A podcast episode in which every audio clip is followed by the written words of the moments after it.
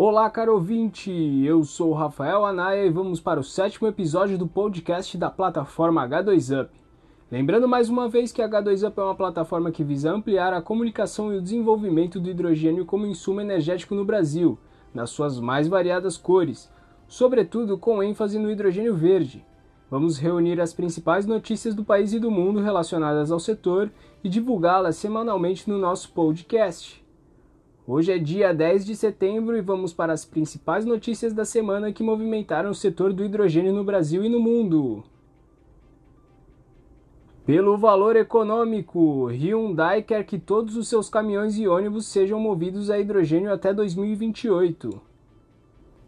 A Hyundai discutiu na terça-feira suas aspirações de produzir edições de células de combustível de todos os 20 de seus modelos de caminhões e ônibus até 2028 enquanto a Coreia Inc. aposta em tecnologia de energia limpa. A montadora sul-coreana também diz que pretende reenergizar totalmente os mercados globais de veículos comerciais, incluindo os da Europa, com suas tecnologias avançadas de células de combustível de próxima geração. Em um comunicado, a Hyundai disse: Para conseguir isso, o grupo está planejando introduzir um sistema de célula de combustível de nova geração em 2023 que consegue um preço e volume reduzidos com durabilidade e produção significativamente melhoradas. Uma célula de combustível é uma célula eletroquímica que converte a energia de um combustível, geralmente hidrogênio, e um agente oxidante, geralmente o oxigênio, em eletricidade por meio de um par de reações. A Hyundai, que junto com a Kia Motors forma o quinto maior grupo automotivo do mundo, já produz automóveis de passageiros movidos a células de combustível. Além de caminhões e ônibus, a Hyundai disse que abastecerá aeronaves, trens e navios com hidrogênio até 2040. Em uma apresentação online chamada Onda de Hidrogênio, o presidente da Hyundai diz: A visão da Hyundai é aplicar a energia do hidrogênio em todas as áreas da vida e da indústria, como em nossas casas, locais de trabalho e fábricas. E acrescenta: O objetivo é fazer com que o hidrogênio seja facilmente usado para todos, tudo e em todos os lugares. Analistas dizem que a Hyundai está indo na direção certa, seguindo uma tendência global de aplicação da tecnologia do hidrogênio aos veículos comerciais. O analista do Instituto de Tecnologia Automotiva da Coreia diz: os veículos comerciais estão mais bem posicionados para usar a tecnologia de hidrogênio à medida que vão e vêm ao longo de rotas fixas, não exigindo muitas estações de recarga. A Hyundai disse que o hidrogênio será responsável por 18% da demanda global de energia até 2050 e será a mercado de 2,5 trilhões de dólares, citando o Hydrogen Council, uma iniciativa global liderada por CEOs de empresas de energia, transporte, indústria e investimento. Além disso, a Hyundai disse que irá desenvolver um veículo de combustível de 5 a 7 metros de comprimento para atingir o mercado global de veículos comerciais leves que deverá atingir vendas unitárias de 7 milhões por ano até 2030. O projeto será parcialmente realizado com direção autônoma e robótica. Pelo Diário do Nordeste, ou é hidrogênio verde ou é apocalipse. Essa frase foi dita pelo consultor em energias renováveis, o engenheiro José Carlos Braga, diante das últimas notícias sobre novos projetos de produção de hidrogênio verde no Ceará. É sabido que o hidrogênio verde já é o petróleo do século XXI e que todos os grandes e médios players já estão à caça de nichos no mundo dos ventos e dos sóis abundantes, nos quais o Ceará e os cearenses estamos fortemente inseridos, visando literalmente a salvação dos seus negócios por conta da nova ordem mundial imposta pela ESG, que em português significa Critérios Ambientais, Sociais e de Governança. Braga consulta algumas anotações e retoma o raciocínio. As ações das empresas que não estiveram inseridas neste contexto despencarão vertiginosamente e fugazmente. Os frutos de toda a cadeia produtiva já estão sendo selados e os consumidores também já estão optando por produtos com maiores indicadores ESG. O mesmo está a valer para serviços inseridos na economia de baixo carbono, visto que a humanidade bateu no teto em termos energéticos. E agora sim, se nada for feito imediatamente, será realmente o triste fim da nossa espécie, pois o apocalipse já pode ser vislumbrado. Ele continua: Quem poderia prever, há pouco mais de uma década, que surgiria das nossas entranhas um tal de hidrogênio verde? E este seria a nossa redenção, abrindo centenas de milhares de empregos, bilhões em moedas fortes, plataformas de compensação direcionadas à ciência, à saúde e à educação, e o Ceará com um PIB muito maior que seu tamanho relativo no país. José Carlos Braga adverte sobre a importância da eleição eleitoral no próximo ano.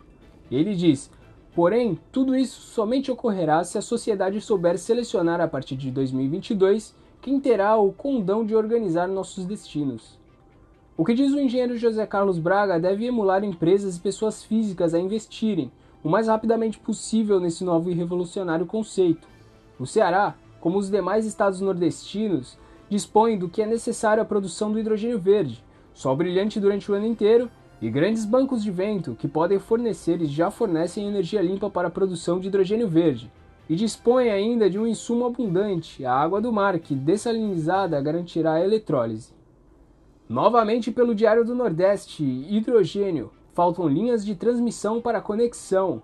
Outro engenheiro cearense com pós-graduação e especialização em engenharia de produção e hoje mergulhado em projetos de geração de energias renováveis, também pede o anonimato para emitir opiniões a respeito do futuro hub de hidrogênio verde a ser instalado no complexo do PECEM.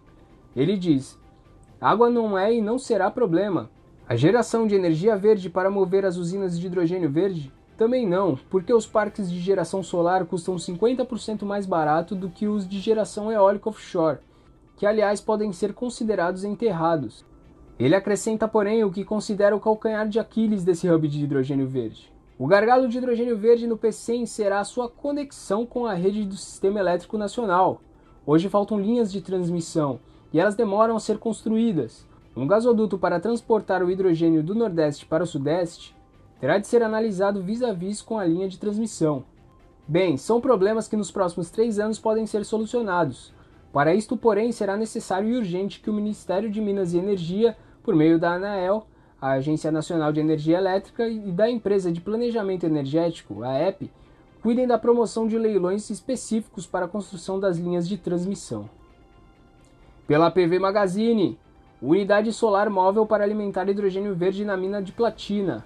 A empresa norueguesa de energias renováveis Catec ASA anunciou que a gigante francesa de energia Engie irá alugar uma de suas usinas solares portáteis para ajudar na produção de hidrogênio verde em uma mina de platina na África do Sul. A Scatec disse hoje que a Engie assinou um contrato de dois anos para uma unidade móvel em containers de 616 kW desenvolvida pela divisão de locação solar Release da Scatec, que foi lançada em setembro de 2019.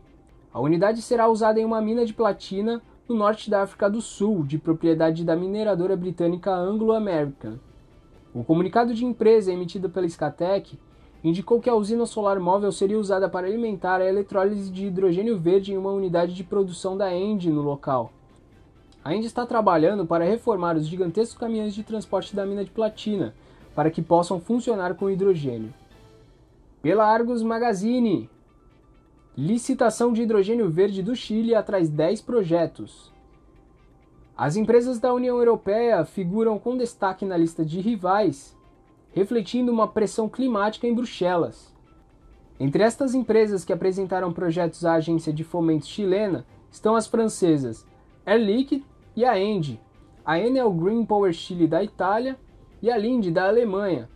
A licitação concederá um máximo de 30 milhões de dólares para cada projeto, então o resultado esperado para ser anunciado em dezembro resultará em pelo menos dois vencedores. Os projetos elegíveis devem ter pelo menos 10 MW de capacidade do eletrolisador e começará a operar o mais tardar em dezembro de 2025. Os projetos apresentados na licitação têm capacidade média de 20 MW, superando as usinas de hidrogênio verde em operação em outras partes do mundo, destacou a agência de fomento chilena. O Chile está contando com extensa energia renovável, principalmente energia solar fotovoltaica e eólica, para gerar uma indústria de hidrogênio verde na escala de sua gigantesca indústria de cobre. Mais projetos solares e eólicos foram premiados em um leilão de energia no dia 7 do 9. O governo prometeu alcançar a neutralidade de carbono até 2050. A campanha de descarbonização sofreu recentemente um revés quando duas usinas movidas a carvão voltaram a funcionar para lidar com os efeitos de uma severa seca sobre o abastecimento hidrelétrico. E estas foram as principais notícias do mundo do hidrogênio da semana. E chegamos ao final do sétimo episódio do podcast da H2Up. Mais uma vez foi um prazer estar com vocês e até a próxima!